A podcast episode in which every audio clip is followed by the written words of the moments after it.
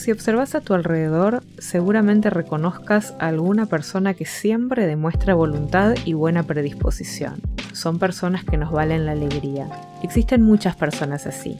Son aquellas que con un simple gesto nos vuelven a la vida. Hay existencias que ayudan a crearnos, que nos vuelven a la vida un aspecto de nuestra personalidad a la vez. Esas personas son dignas de honra y gratitud.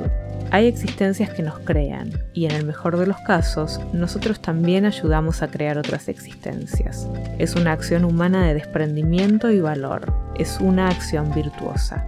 Un mínimo gesto puede ser enorme para quien lo recibe. Hoy es un buen día para honrar amorosamente a todas las existencias que nos crean.